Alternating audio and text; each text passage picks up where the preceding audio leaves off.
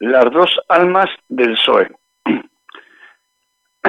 Desde su fundación, en el PSOE siempre han convivido dos almas.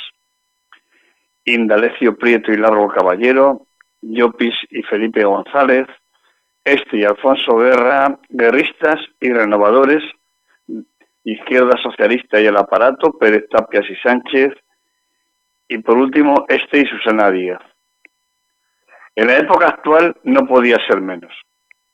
Partidarios de seguir, de seguir eh, a, Rajoy y de presentar una moción de censura para echarle, de liderar un nuevo gobierno, izquierdas con apoyo de Podemos, Esquerra Republicana y PNV o de pactar con Ciudadanos y Partido Popular.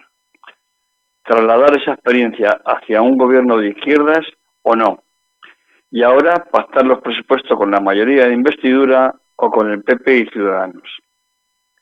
La izquierda y la derecha del partido en batallas constantes.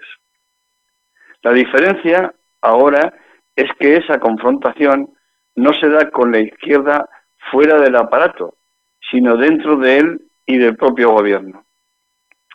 La excusa de Bildu solo es eso, una excusa, para seguir librando sus peleas por el poder.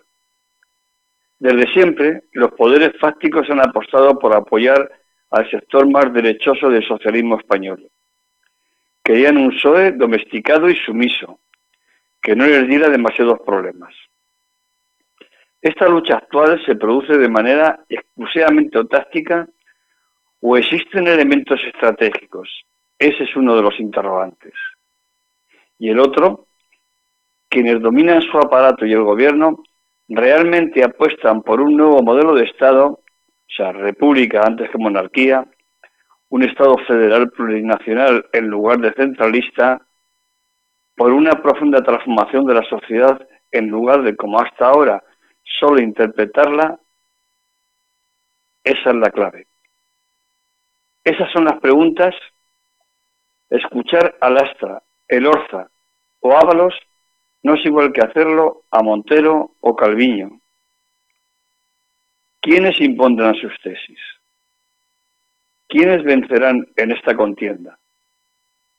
El tiempo lo dirá, pero mientras tanto, aquellos que apostamos por ese nuevo PSOE cercano a las capas más desfavorecidas de la sociedad, dispuesto a asumir desde postulados de izquierdas los nuevos retos, aquellos que apostamos por terminar con las tensiones centro-periferia o la unidad de las izquierdas, disfrutamos del momento. Eso sí, siempre expectantes, vigilando que no haya claudicaciones. Veremos por cuánto tiempo.